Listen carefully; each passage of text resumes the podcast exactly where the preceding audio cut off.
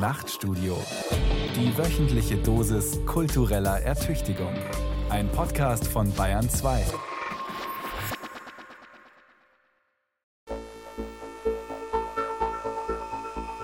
Es ist ein besonderer Tag für die Bundeswehr. Denn die neue Kommandeurin hat ihre Karriere vor 25 Jahren als Mann begonnen. Die Bundeswehr hat ihre erste Transbataillonskommandeurin. Heute wird Anastasia Bifang zur Kommandeurin ernannt. Sie ist die erste Transfrau in der Geschichte der Bundeswehr auf diesem Posten. Und dann saß eben der damalige Mark Bifang vor mir und hat gesagt, ja, dass er Transgender ist. Das hat mich erst mal umgehauen. Auf dem Oktoberfest Schuhplatteln schwule Lederhosenträger. Hier sind viele Männer, die auf dem Land nicht heimisch werden können und in München ein neues Zuhause suchen. München macht zu meiner Heimat, dass ich als Schwuler mich nicht verstecken muss. Und der zweite Grund sind die Schwulplattler, der äh, einzige schwule Plattlerverein auf der ganzen Welt. Heidi Klum castet Drag Queens. Ich möchte euch alle besser kennenlernen. Ich möchte wissen, wie ihr das alles macht. Das bedeutet mir sehr viel. LSBTI-Freundlichkeit gehört heute zum guten Ton.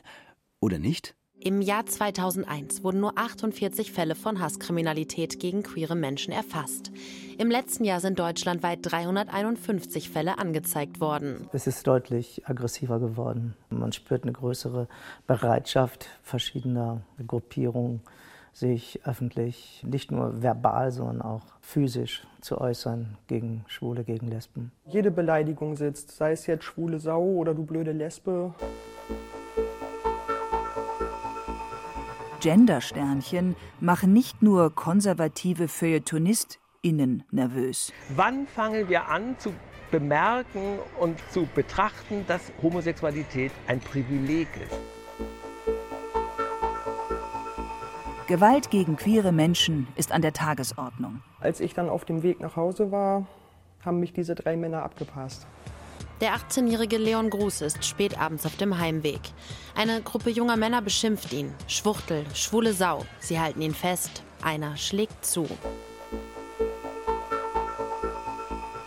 Und die AfD möchte den Genderwahn sowieso verbieten. Gender, Mainstreaming, das ist in meinen Augen das Unwort dieses Jahrtausends. Geschlecht ist ein angeborenes biologisches Schicksal. Das ist keine Lifestyle-Entscheidung verwirrter Akademiker. Lernen wir gerade Diversität selbstverständlich zu finden oder überfordert sie nicht nur Extremrechte? Und genügt es wirklich, Transparent bei Netflix zu schauen, während anderswo die Angst vor anderem zum Parteiprogramm wird? Diversität ist mehr als Binge-Watching am Wochenende, mehr als Zerstreuung, Ablenkung, Divertissement.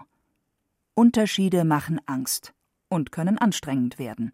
Oder verwirrend, inspirierend, queer. Besonders wenn man mit Menschen spricht, die genauso leben. Queer.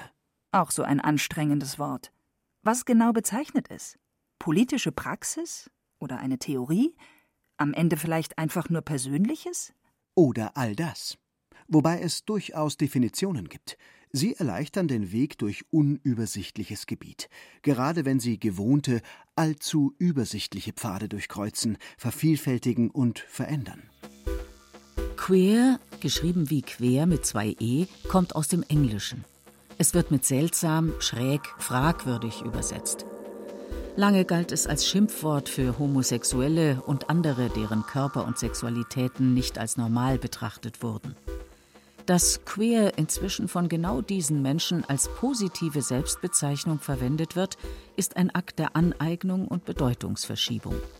Queer kann Dinge verschieben, mehreren Spuren folgen und Perspektiven wechseln, viele Stimmen hören. Also gut, dann hören wir zu.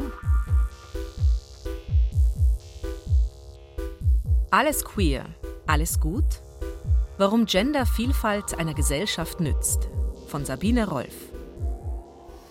Eine berühmte Spielzeugfirma hat eine Puppe gerade vorgestellt, eine nicht-binäre Puppe von Mattel oder wie man das ausspricht. Die queere Barbie? Nee, das ist eine nicht-binäre Puppe. Also mit unterschiedlichen Geschlechtsausdrücken bzw. auch unterschiedlichen Herkünften und Hautfarben und Also ich glaube, das geht über Barbie hinaus. Eine Puppe sprengt Geschlechterkonventionen. Statt Männlichkeit oder Weiblichkeit festzulegen, ermuntert sie dazu, die Grenzen dazwischen aufzulösen, mit ihnen zu spielen. Jérôme C. Robinet findet das interessant. Er schreibt Lyrik und Prosa, steht als Spoken-Word-Künstler auf der Bühne und thematisiert dabei immer wieder die Situation von Menschen, die, wie er selbst, nicht in konventionelle Geschlechterraster passen. Für ihn bedeutet queer die dominante Ordnung zu verwirren, was die Repräsentation von Geschlechtern und von Sexualität angeht. Es ging darum, diese Dichotomien ähm, Heterosexualität, Homosexualität und Frau, Mann zu brechen, also auch die zwei Geschlechterordnungen zu unterwandern. Im Laufe der Zeit hat sich auch eine postkoloniale Kritik dazu addiert und meiner Meinung nach auch eine Kapitalismuskritik. Unterwanderung der Geschlechterordnung, ihrer Gegensätze und Zweiteilungen. Dazu postkoloniale Kritik und Antikapitalismus. So ein Queer-Begriff vernetzt sich mit radikalen Kritiken an unserem Gesellschafts- und Wirtschaftssystem. Da sieht man die Kommerzialisierung einer Subkultur, wie sie die nicht-binäre Puppe darstellt, vermutlich eher kritisch. Sicher, sie wird verkauft. Ihr Ziel ist Gewinnmaximierung. Gleichzeitig zelebriert diese Puppe tatsächlich Vielfalt. Es gibt sie in vier unterschiedlichen Hautfarben. Haarteile und Kleidung ermuntern dazu, männliche und weibliche Attribute zu mischen. Die Presse, von New York Times bis Taz, feierte das als genderneutral, genderinklusiv oder nicht binär. Und doch irritiert so ein Spielzeug sicher manche potenziellen KäuferInnen. Viele Menschen sind alarmiert, sobald es um Minderjährige geht. Das zeigen die Proteste gegen LSBTI-freundlichen Aufklärungsunterricht. LSBT. Wie bitte? LSBTI. Lesbisch, schwul, bisexuell, trans und intergeschlechtlich. Manchmal steht statt schwul auch das englische Wort gay. Dann heißt es LGBTI. Und manchmal steht da auch noch Q für queer. Wenn das eigene Kind sich zu sehr für LSBTI interessiert, werden viele Eltern unruhig ist das doch etwas ganz anderes, als wenn eine Trans-Schauspielerin auf dem Vogue-Cover erscheint. Oder wenn Popstar Sam Smith die Fans und Medien bittet, ihn weder mit männlichen noch mit weiblichen Pronomen anzureden, wenn große Feuilletons diskutieren, ob Heidi Klums Drag Queen Casting voyeuristisch, übergriffig oder ein wichtiger Schritt in die richtige Richtung ist, wenn queere Jugendliche sich online zeigen, informieren und vernetzen. Also offenbar tut sich doch etwas in der Gesellschaft, oder? Es tut sich was. Vielleicht haben Sie auch verstanden, dass es so viele Jugendliche, die queer sind, die Selbstmord begehen. Sie haben auch keine Vorbilder, keine Identifikationspotenziale. Und alleine als Kind eben damit aufzuwachsen, dass du eine Puppe hast, die dir zeigt, du kannst etwas anderes sein als die typische Frau oder der typische Mann tut wahrscheinlich auch gut als Kind. Vielleicht denkt Jérôme C. Robinet bei dieser Einschätzung auch an die eigene Vergangenheit. Er wuchs als Enkelkind aus Italien eingewanderter Großeltern in Frankreich auf. Damals trug er einen weiblichen Vornamen. Damals gab es keine nicht-binären Puppen. Wer ihn heute anschaut, sieht einen Mann. Einen Transmann? Dass du als Mann oder Mann mit Sternchen oder Transmann bezeichnet werden. Also ich habe dich jetzt so verstanden, dass für dich trans Mann, also trans als Adjektiv, das Richtigste ist, weil es dich auch ein Stück weit gegenüber dieser traditionellen Männerrolle oder so einer homogenen ähm, da ein Stück weit rettet. ich suchte jetzt nach irgendeinem ja, nach einem Verb. Schiebt. Schiebt. Ich war, ja, Lenkt. Also, ja. Führt. Das finde ich interessant. Unsere Autorin ist in der Terminologie offenbar noch nicht so ganz sattelfest. Immerhin weiß sie, dass es richtig ist, zu fragen, wenn sie unsicher ist, wie sie das Geschlecht eines Gegenübers benennen kann. Das können die Kinder mit ihren nicht-binären Puppen vielleicht auch gleich üben. Und das wäre gut. So viele Menschen sind in solchen Situationen ratlos und ungeübt. Auch weil sie das Vokabular nicht kennen. Was heißt trans genau? Sind Transpersonen Menschen, die im falschen Körper zur Welt kamen und ihn ihrem eigentlichen Geschlecht anpassen, also dem, das sie als ihr wahres spüren, begreifen und anerkennen? So kann es sein, aber auch anders. Transgeschlechtlichkeit. Transgeschlechtlichkeit ist ein bewusst weit gehaltener Begriff für das Phänomen, dass manche Menschen nicht oder nicht nur in dem Geschlecht, das ihnen bei Geburt zugewiesen wurde, bzw. der damit verbundenen Geschlechterrolle leben wollen. Das ist die Definition des Vereins Trans Interqueer e.V. in Berlin. Trans kommt aus dem Lateinischen und bedeutet hindurch, quer durch, hinüber, über, hinaus. Es taucht in Worten wie transsexuell oder transgender, transident auf. Häufig wird es als Adjektiv mit einem Sternchen beendet, dem Asterisk, der wie bei Suchmaschinen als Platzhalter für unterschiedliche Worte steht. Die Frage der Selbstbenennung hat auch eine andere Wichtigkeit in der geschriebenen Sprache. Weil Transmann, Transmann und Transmann. Geschrieben ist es dreimal anders, aber gesprochen ist es immer Transmann. Also einmal Trans als Adjektiv, einmal zusammen und einmal Trans mit Sternchen. Und dreimal hast du Transmann gehört. In der gesprochenen Sprache ersetzt eine Pause das geschriebene Sternchen. Zumindest wenn es mitten im Wort steht. Schriftsteller in. Am Ende hören wir das Sternchen nicht. Trans. Geschlechtergerechte Sprache kompliziert. Ungewohnt. Aber Gewohnheiten ändern sich. Und mit der Sprache auch Denkweisen. In diesem Zusammenhang gibt es übrigens noch eine wichtige Vorsilbe. Cis. Sie bezeichnet das, was vermeintlich niemand benennen muss oder einfach nur niemand hinterfragt. Cisgender. Als cis werden Menschen bezeichnet, die anders als trans Menschen mit dem ihnen bei Geburt zugewiesenen Geschlecht zurechtkommen also die Normalen oder die, die sich normal fühlen. Die CIS-Leute.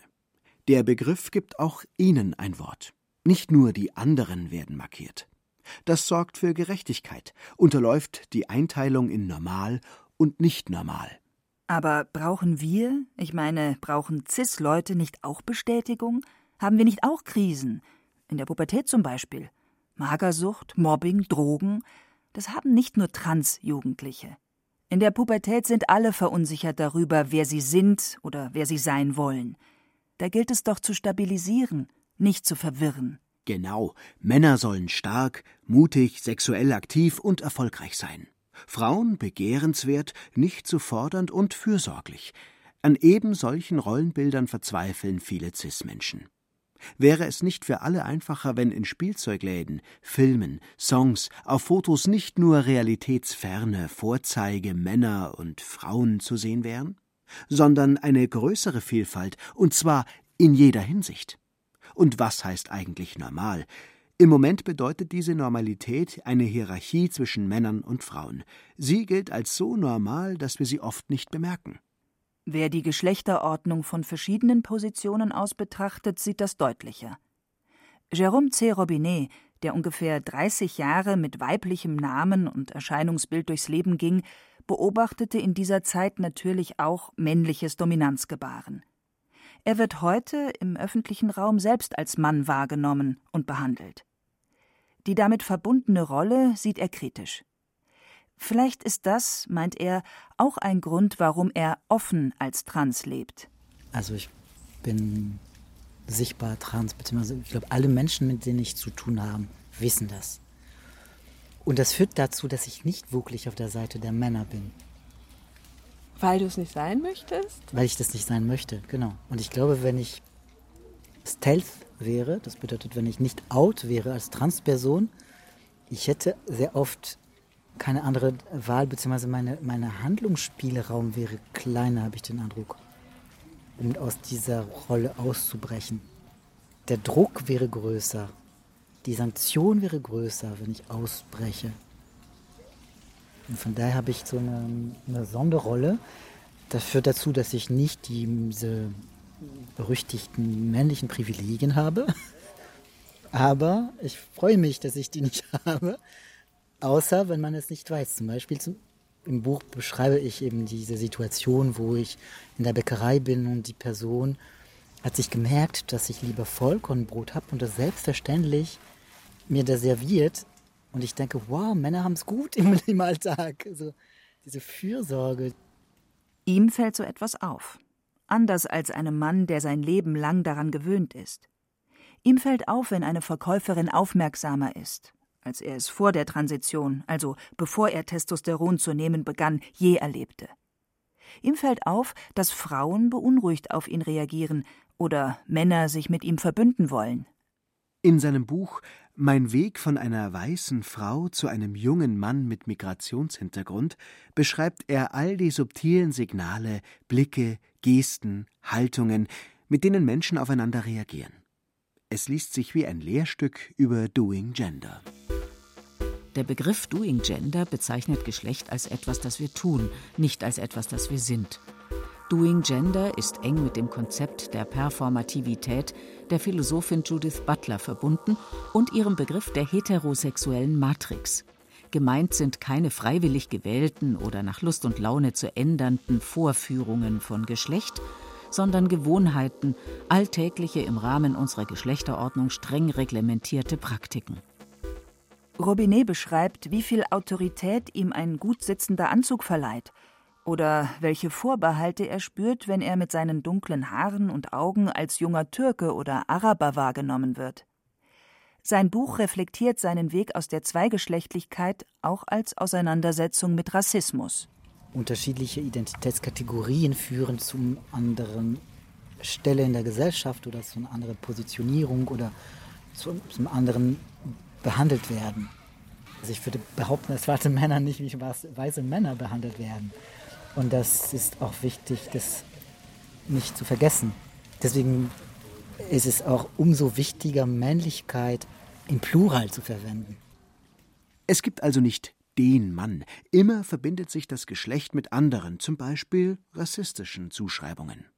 Auch unabhängig von solchen Verschränkungen wird hart sanktioniert, wer die gewohnten Wahrnehmungen zu sehr stört, zum Beispiel als Transperson bzw. durch eine Transition.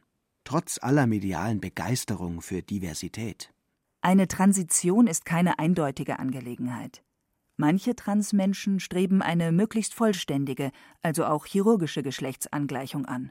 Manche nehmen nur Hormone oder verändern einige Teile des Körpers und lassen andere, wie sie sind. Nicht immer wird eine ungebrochene neue Geschlechtsidentität angestrebt. Das wird bei der psychiatrischen Begutachtung, die Voraussetzung für alle medizinischen oder amtlichen Maßnahmen ist, nicht selten zum Problem. Diese Begutachtung wird von vielen kritisiert, weil sie Transmenschen nicht selbst überlässt, was oder wer sie sind. Bei Trans-Teenagern zum Beispiel ist es wichtig, zunächst möglichst viel offen zu halten, indem die Pubertät durch Hormonblocker hinausgezögert wird. Pubertätsblocker heißt noch lange nicht, dass sich wirklich was jetzt tut in Bezug auf die eine Richtung der Geschlechtlichkeit, sondern einfach nur, dass der Körper sich erstmal nicht in die falsche Richtung entwickelt. Und dann würde das Kind oder die Person drei, vier, fünf Jahre später sagen, doch, würde ich gerne mir das anders überlegen, kann man einfach diese Blocker stoppen. Manche PsychiaterInnen meinen allerdings, dass die Pubertät bzw. die hormonbedingten Veränderungen die Kinder von ihrem Geburtsgeschlecht überzeugen können. Und wenn nicht? Ist ein Busen erst einmal da, verschwindet er durch keine Hormontherapie. Ihn zu entfernen ist ein schwerer Eingriff. Nach dem Stimmbruch bleibt die Stimme tief. Der Adamsapfel bleibt sichtbar, die Statur kantiger. Diese traditionellen Attribute der Männlichkeit machen besonders Transfrauen das Leben schwer. In einer Welt, die flexiblere Vorstellungen von Geschlecht hätte, wäre das anders. Davon sind wir noch weit entfernt. Im Moment gibt es eine enorme Transfeindlichkeit bis zur massiven körperlichen Gewalt. Diese Gewalt wurde, wie Statistiken der Stadt Berlin zeigen, in den letzten Jahren nicht weniger. Bestimmte Körper werden mit bestimmten Geschlechtern verbunden, mit großer Selbstverständlichkeit und unerbittlich. Das zeigt sich besonders eindrücklich, wenn es um Trans-Elternschaft geht. Bis 2011 musste sich in Deutschland eine Person vor dem amtlichen Geschlechterwechsel sterilisieren lassen. Und die Situation von transgeschlechtlichen Eltern ist auch kompliziert, weil Zum Beispiel ein Transmann, der ein Kind gebärt, wird nicht in der Geburtsurkunde als Vater eingetragen, sondern als Mutter. Ein gebärender Mann würde auch heute immer noch zu viel durcheinander bringen, obwohl viele Transmänner einen Uterus haben. Dabei gibt es im Personenstandsrecht doch inzwischen die Kategorie divers, oder nicht? Ja, aber nicht für trans, sondern für intergeschlechtliche Menschen. Intergeschlechtlichkeit. Als intergeschlechtlich bezeichnet man Menschen, deren Anatomie von Geburt an keine eindeutig weibliche oder männliche Zuordnung erlaubt. Auch der Umgang mit intergeschlechtlichen Menschen ist nicht frei von Diskriminierung, ja körperlicher Gewalt. Ich würde mir eine Welt wünschen, wo intergeschlechtliche Säuglinge nicht notgedrungen oder gezwungenermaßen operiert werden. Ist das noch so? Also ich habe gelesen, dass da sich in der Medizin schon etwas verändert hätte. Ja, ja. Ähm es gab auch auf ähm, EU-Ebene Empfehlungen und sogar von der, vom Europäischen Parlament eine Resolution, die alle EU-Länder dazu aufgefordert hat, diese Operationen zu stoppen. Die Bundesregierung hat eigentlich schon gesagt, dass sie das unterstützt, aber in der Praxis werden Säuglinge immer noch operiert. Da freut man sich wirklich über jede nicht-binäre Puppe, jedes LSBTIQ-Glossar, jede nicht-binäre Modekollektion, jede queere Figur auf Netflix. Selbst wenn queer sich hier mit ökonomischen Interessen verbindet. Robinet beantwortet die Frage nach dem Verhältnis von Mainstream zur Subkultur, die Spannung zwischen der Kommerzialisierung queerer Diversität und queeren Kämpfen auf seine Art. Na gut, ich bin in vielen Punkten eben nicht binär. Das heißt, für mich ist es nicht entweder die äh, Vereinnahmung von queeren Thematiken äh, in Bezug auf Kapitalismus und, oder Leistung oder Erwerbung oder das Zeichen einer aufgeklärten Gesellschaft und so weiter, sondern es kann auch sowohl als auch sein. Ich glaube, das schon, zeigt schon einen gesellschaftlichen Wandel, der im Gange ist. Nicht entweder oder, sondern beides zugleich. Und vielleicht noch etwas ganz anderes. Diese Haltung braucht die Bereitschaft, vorherrschende Vorstellungen, wie Männer und Frauen auszusehen und zu lieben haben, ganz grundsätzlich in Frage zu stellen. Bis hin zur Frage, ob es überhaupt klar definierte, voneinander abgegrenzte Geschlechter braucht. So eine Einstellung betrifft das ganz alltägliche Handeln und Fühlen, aber auch unser Denken. Queer bewegt sich immer auf verschiedenen Ebenen. Worum es geht, ist aber leicht zu verstehen. Der Philosoph Paul B. Preciado, der Manifest Kontrasexuelles Manifest geschrieben hat, unter anderem, er ist ursprünglich aus Spanien, wohnt aber in, in Frankreich seit langem. Er definiert den Begriff als kritischer Blick auf die Entstehung von Identitäten und Kategorien. Also eigentlich nur diese Hinfragestellung von den Sachen, die wir als selbstverständlich betrachten.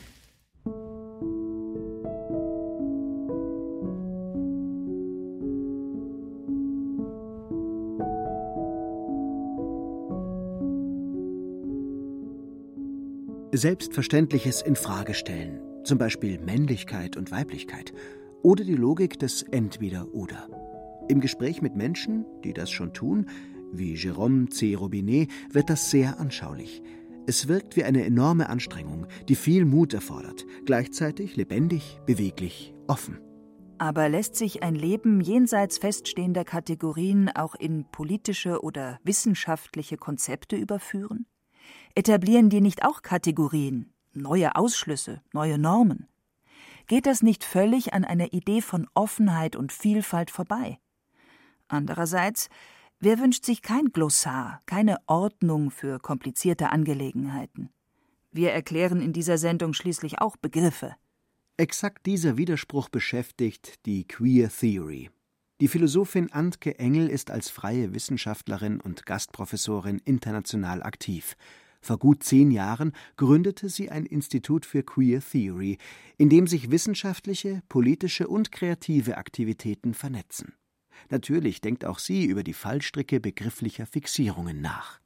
Ja, das Spannende ist festzustellen, es gibt ja halt nicht nur die eine Definition, sondern eine Studierende findet eine Definition, ein anderer Studierender findet eine andere Definition und schon entsteht eine Auseinandersetzung darüber, was mit dieser jeweiligen Erklärung des Begriffes eigentlich ausgesagt werden kann, was damit nicht abgedeckt wird, ob mit einer bestimmten Definition auch eine bestimmte Idealvorstellung ähm, oder eine bestimmte Kritik verbunden ist.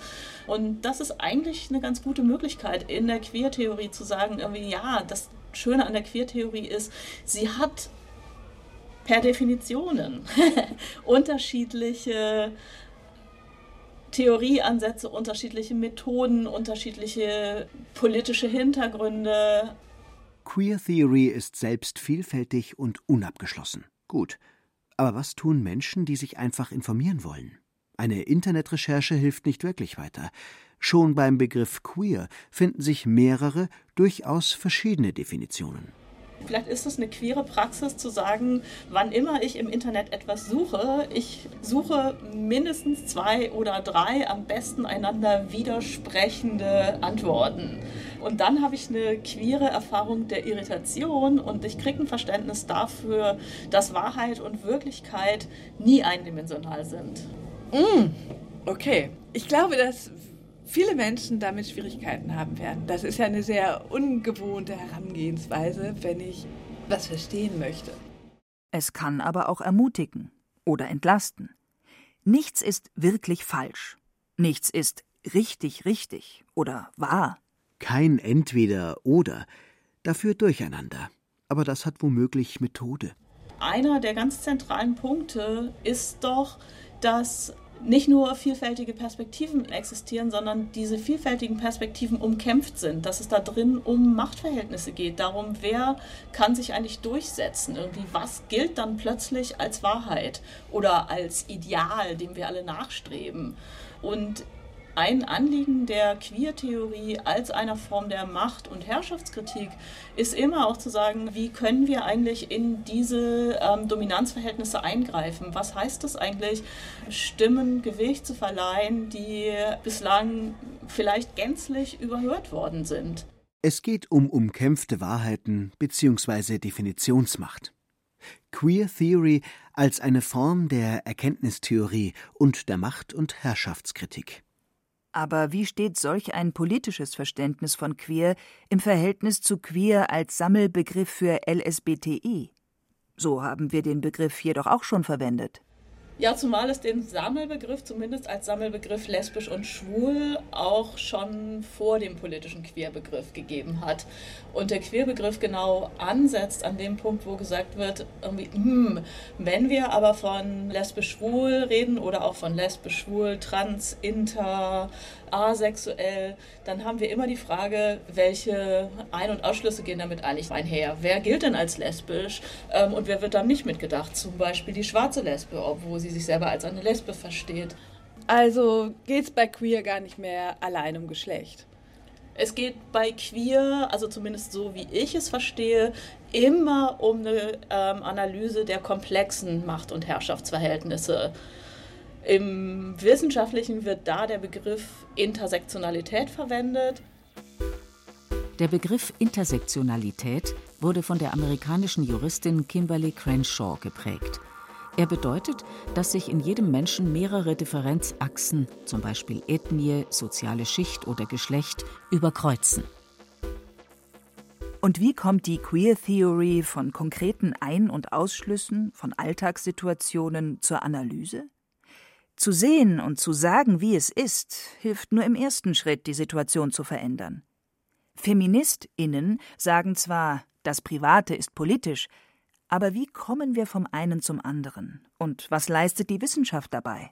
In dem Institut für Queer Theory, das du leitest und auch gegründet hast, sind ja alle Dimensionen wichtig. Du unterrichtest an Unis, es gibt Kooperationen mit Universitäten, es gibt wissenschaftliche Fachtagungen. Dann gibt es aber auch Veranstaltungen, die in Szeneorten stattfinden. Und dazwischen gibt es ja auch ein, oder ja, wo ich gar nicht wüsste, welchen Bereich ich das jetzt zuordne, den politischen oder den privaten. oder dem Kreativen mhm. auch nicht so einfach. Und dann gibt es natürlich noch Queer für äh, Menschen als ganz persönliche Fragestellung. Also mir gefällt deine Unterscheidung oder diese Dreiteilung von persönlichem, akademischem und politischem sehr gut, irgendwie, weil das nicht einfach ähm, binär persönliches und politisches gegenüberstellt, sondern sagt irgendwie wir entwerfen all das irgendwie in einem Raum, den ich jetzt mal als Raum des Denkens bezeichnen würde, ähm, für den die Universität modellhaft einstehen kann. Und dass es auch ein Programm quasi des Instituts für Queer Theory ist, eine Lust an der Komplexität, an der Irritation und auch am Konflikt zu befördern, passt ziemlich gut in diese Dreiteilung rein. Irritation, Komplexität, Konflikt. Was bedeutet das genau? Wir könnten jetzt irgendwie quasi sagen, dass die Irritation das ist, was irgendwie meine ganz persönliche Erfahrung ist, irgendwie, wo ich auch emotional durcheinander komme, wo plötzlich meine Sichtweisen, meine Perspektiven nicht mehr stimmen. Die Komplexität, das ist, was im wissenschaftlichen Feld produziert wird, also da, wo das Alltagswissen denkt, irgendwie, naja, so funktioniert das halt, wir haben hier irgendwie eine einfache Gebrauchsanweisung und eine Funktionsbeschreibung, da würde die Wissenschaft kommen und sagen, ha, aber warum funktioniert das eigentlich so, wie können wir es erklären, wie könnte es auch anders sein? Und die Sache wird komplex. Und kontrovers. Wer einmal verstanden hat, dass es auch anders gehen könnte, wird beginnen, sich zu streiten. Das ist genau das, was das Politische ausmacht, dass wir dann mit unseren unterschiedlichen Irritationserfahrungen, Verletzungsgefühlen, ähm, Biografien im Sozialen aufeinandertreffen dass unterschiedliche wissenschaftliche Schulen die Welt auf unterschiedliche Art und Weise zu erklären versuchen und dass wir unterschiedliche Interessen, Werte, Kämpfe um Ressourcen austragen. All das ist der Konflikt, der im gesellschaftlichen ausgetragen und zumindest mal zeitweise zu temporären Lösungen geführt werden muss.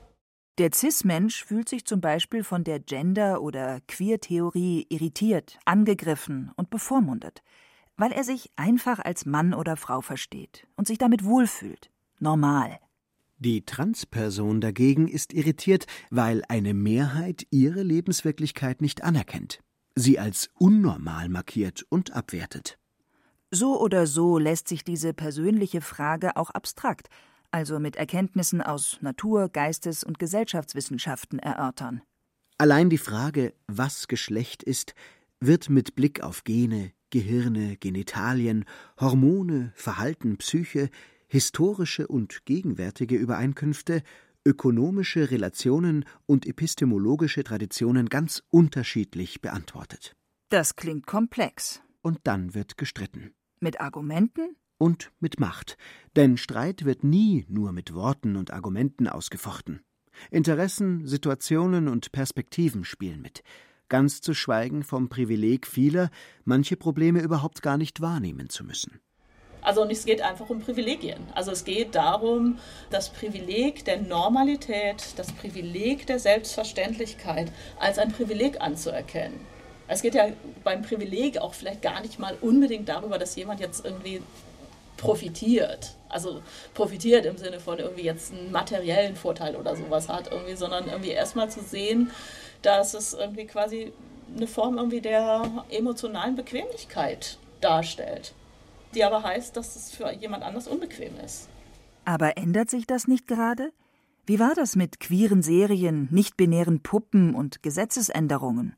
Was ich sehe, ist eine ganz, ganz große Offenheit und Bereitschaft, also jetzt gerade unter meinen Studierenden, zu sagen, wir stellen die Zweigeschlechterordnung in Frage. Wir kapieren, dass es absolut Quatsch ist zu sagen, es gibt nur Männer und Frauen. Es gibt seit unseren Kindergartentagen in unserer Grundschule, in unseren Schulerfahrungen immer wieder Transkinder oder intergeschlechtliche Kinder irgendwie und die Frage, wie können die Teil irgendwie der Klassengemeinschaft sein, ohne dass sie ständig ein Label aufgedrückt kriegen, immer wieder neu markiert werden. Und gleichzeitig gibt es auch immer die Position, die sich doch ihrer eigenen Position ihrer eigenen Normalität sicher ist und die sagt, wir integrieren die anderen, wir sind tolerant, wir sind offen. Und ich glaube, das ist halt sozusagen dieses Kippbild, das sich da in den, nicht nur in den Medien, auch irgendwie in der deutschen Regierungspolitik gerade zeigt. Kippbild? Ein Bild zeigt zwei unterschiedliche Motive zugleich, je nachdem, wie man es betrachtet. Oder kippt hier einfach nur eine gute Absicht in alte Muster? Vielleicht beides? Also es gibt so ein Bemühen darum, Diversität tatsächlich zu einem Grundprinzip irgendwie einer bundesdeutschen pluralistischen Gesellschaft zu machen.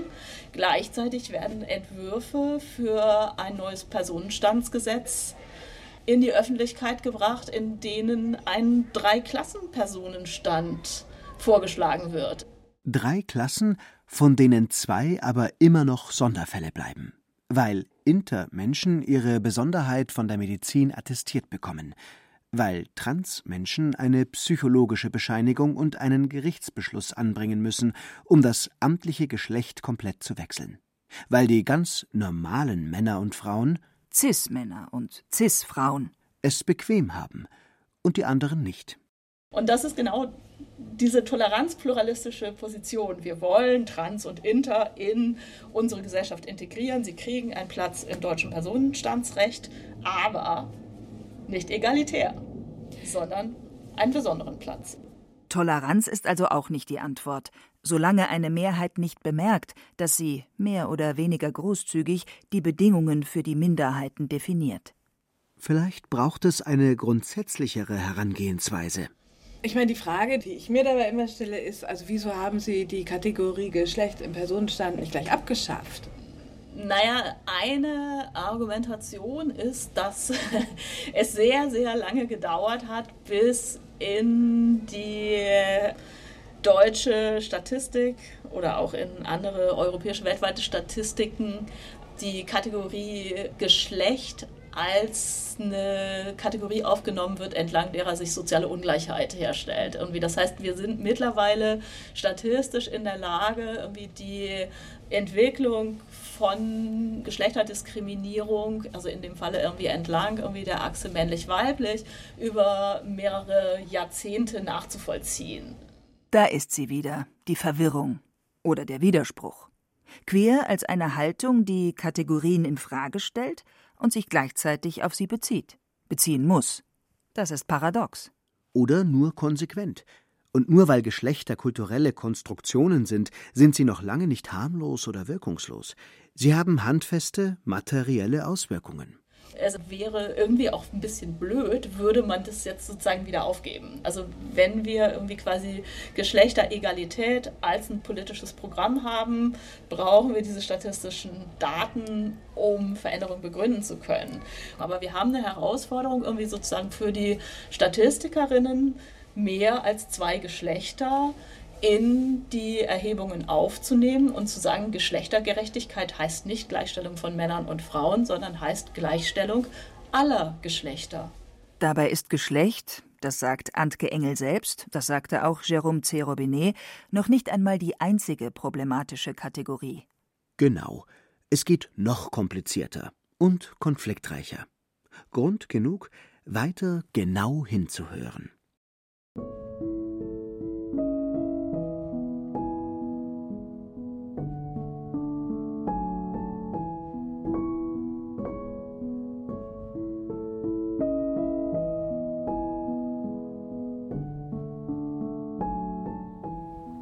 Ich meine, das kennen Frauen generell, würde ich sagen, wurde ja auch vielfach was zu geschrieben und so. Und ich glaube, queere Frauen of Color in Deutschland umso mehr alleinerziehend, dass die Auseinandersetzung mit Sexualität tagtäglich stattfindet. Gülden Ediger promoviert über Sex in Neukölln. Genauer darüber, welche Funktionen dieses Thema im öffentlichen Sprechen, in Debatten und Medien übernimmt. Sexualität definiert sie mit Foucault als unser privatestes und öffentlichstes Tun und Sein. Sexualität. Der französische Philosoph Michel Foucault beschrieb sexuelle Verhaltensweisen, Lüste, Vorlieben als untrennbar verknüpft mit gesellschaftlichen Diskursen, Zuschreibungen, Einordnungen. Menschen werden, so Foucault, stets über diese Verflechtungen definiert und definieren sich selbst in ihnen. Zu ihrem Forschungsthema Sexualität kam Gülden Ediger aus fachlichen und persönlichen Gründen. Man könnte auch sagen, aus privaten und öffentlichen. Also zu diesem Thema bin ich gekommen, weil ich mit meinem Körper in dieser Welt niemals die Freiheit hatte zu sagen, ich werde mich nicht mit Sexualität beschäftigen. Weil selbst wenn ich es nicht tue, mich andere Menschen immer wieder auf verschiedenste Arten und Weisen damit konfrontiert haben. Die Auseinandersetzung mit Sexualität findet in Deutschland tagtäglich statt, sagt sie, in der Art, wie Vorstellungen, Vorurteile, Fantasien über Sexualität von außen an uns herangetragen werden. Das geschieht bei Frauen mit dunklen Haaren und türkischem Namen in anderer Weise als bei einer blonden Frau mit deutschem Namen. Was nicht automatisch heißt, dass es für sie angenehmer wäre. Die Stereotypen sind einfach andere. Zahlreiche Studien über die Verschränkungen von Rassismus und Sexismus belegen das. Gülden Ediger studiert diese Verschränkungen in einem Bezirk, der wie kaum ein anderer für muslimische Einwanderung steht. Neukölln ist so der deutsche Ort schlechthin, der sozusagen Aushandlungsort dieser ganzen Konflikte ist. Ne? Also seit der Sarrazin-Debatte können wir durchaus sagen, dass irgendwie Neukölln als Diskurs Schlagwort, Schlaglicht äh, Bedeutung gewonnen hat. Wenn man Neukölln sagt in Deutschland, haben alle ein Bild dazu. Neukölln, eine von arabischen Clans dominierte No-Go-Area, voller Problemschulen und türkischer Gemüseläden. Ein Zerrbild. Denn in Neukölln wohnen tatsächlich ganz unterschiedliche Menschen. Es ist ein sich rasant verändernder Bezirk mit einer queeren Vielfalt, die in Reiseführern als einzigartig angepriesen wird. Es gibt irgendwie kaum andere Orte, an denen so geballt Veranstaltungen stattfinden, so viele Leute wohnen, so viele Orte, Kneipen, Bars äh, existieren, die so ein queer-feministisches ja, Ansatz verfolgen oder sich so definieren oder eben das als eine Zielgruppe.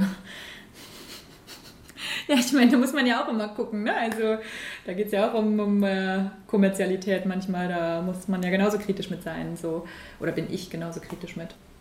Internationales queeres Publikum vergnügt sich neben Hinterhofmoscheen, Hipster ziehen in Wohnungen, in denen zuvor mehrköpfige Familien lebten. Man könnte das divers nennen, und das ist es auch. Allerdings überkreuzen sich ganz unterschiedliche Lebensformen. Traditionelle, subkulturelle, wohlhabende und arme, akademische, bildungsferne, migrantische, touristische, alteingesessene. Ein unübersichtliches Bild, durchzogen von vielfältigen Konflikt, aber auch Kontaktlinien, ein spannendes Feld für die Analyse von Intersektionalität, könnte man meinen. In der öffentlichen Wahrnehmung sieht Neukölln aber anders aus. Überforderte, unterfinanzierte Schulen, wie die Rütli-Schule, deren Probleme 2006 Schlagzeilen machten. Dazu Armut, Verbrechen und Bildungsferne.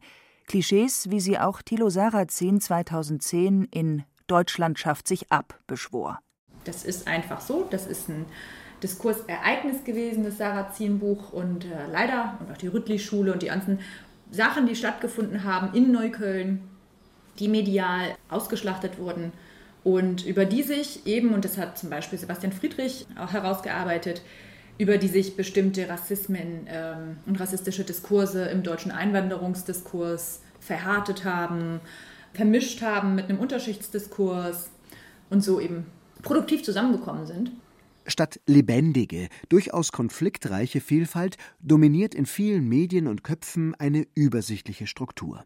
Liberale bzw. progressive Personengruppen einerseits und muslimische bzw. sittenstrenge und rückständige andererseits. Nicht nur im Blick auf Neukölln.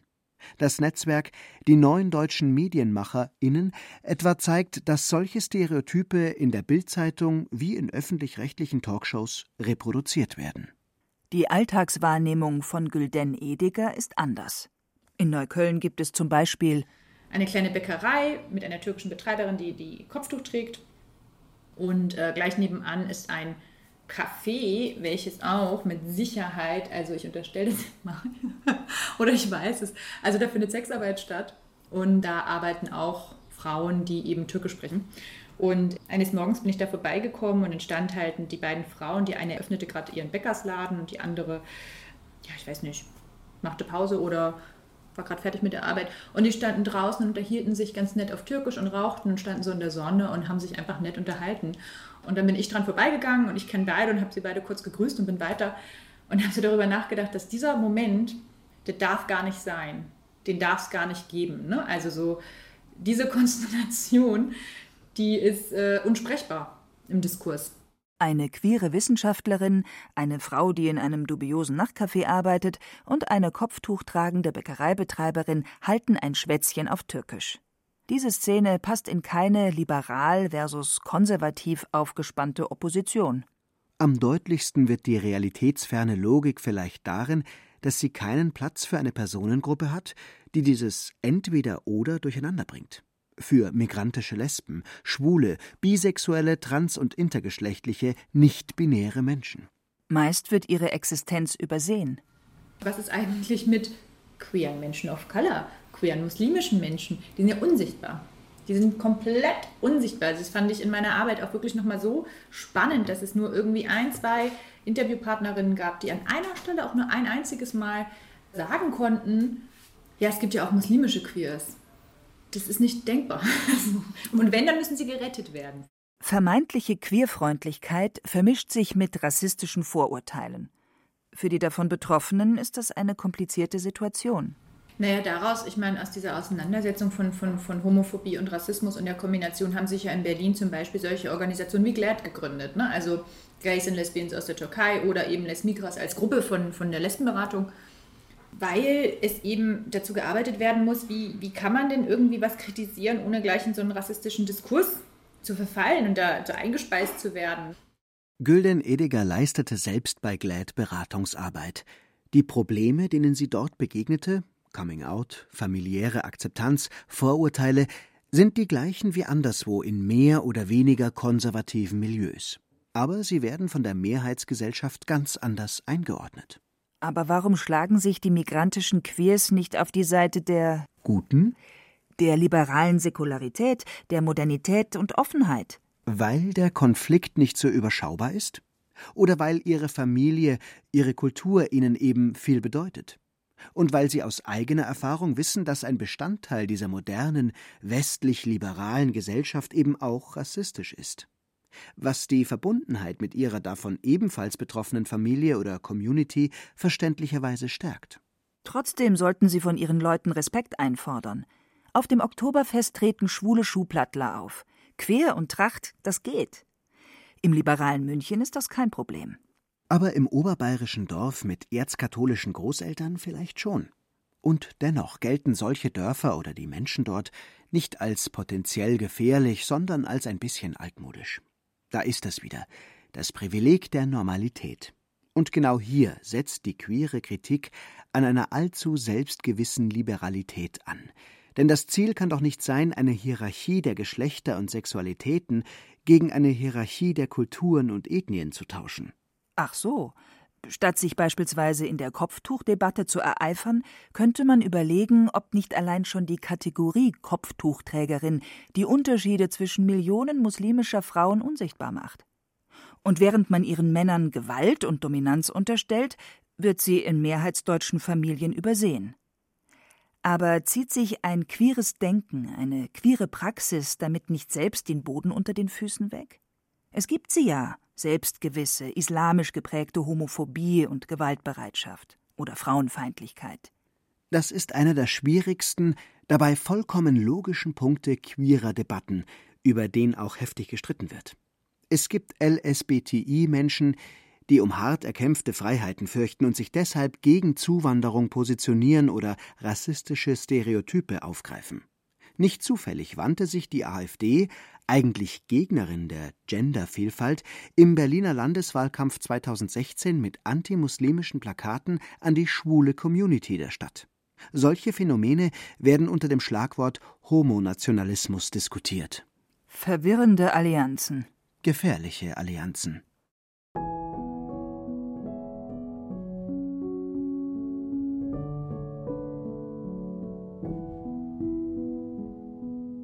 Anstatt neue Gegensätze zu installieren, zwischen Drag Queen und Kopftuchträgerin, zwischen spießigen bayerischen und spießigen anatolischen Vorfahren? Oder zwischen einem Transmann und einem Araber auf der Sonnenallee, sollten wir uns immer wieder klar machen, dass die Welt in Wirklichkeit viel unübersichtlicher ist. Queerem Denken, wie Gülden Ediger, Antke Engel, Jérôme C. Robinet und viele andere es vertreten, geht es nie ausschließlich um Geschlecht und Sexualität, sondern es fragt in jedem Zusammenhang, was gilt als normal, als selbstverständlich? Welche Perspektiven, welche Ausgrenzungen prägen eine Situation und warum? Also das ist alles komplex, es ist widersprüchlich und es ist nicht einfach und das auszuhalten ist für viele Leute so viel schwieriger als klare Feindbilder, die man schön greifen kann, schön definiert sind. So eine Haltung, die ja immer auch eine Frage nach Machtverteilungen enthält, kann anstrengend sein. Es gibt Streit, ja erbitterte Auseinandersetzungen innerhalb der jeweiligen Szenen und in einer breiteren Öffentlichkeit. Konflikte sind integraler Bestandteil einer queeren politischen Praxis. Bei Antke Engel werden sie sogar Motor eines queeren Begehrens.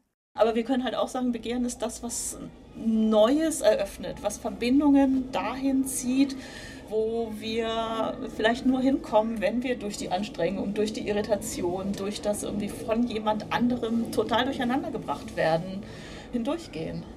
Und, das ist wichtig, hier streitet keine neue Ideologie, sondern eher eine unbequeme ethische Haltung, die sich an ihren eigenen Maßstäben misst und im Zweifel auch ihre eigenen Dominanzgelüste dekonstruiert.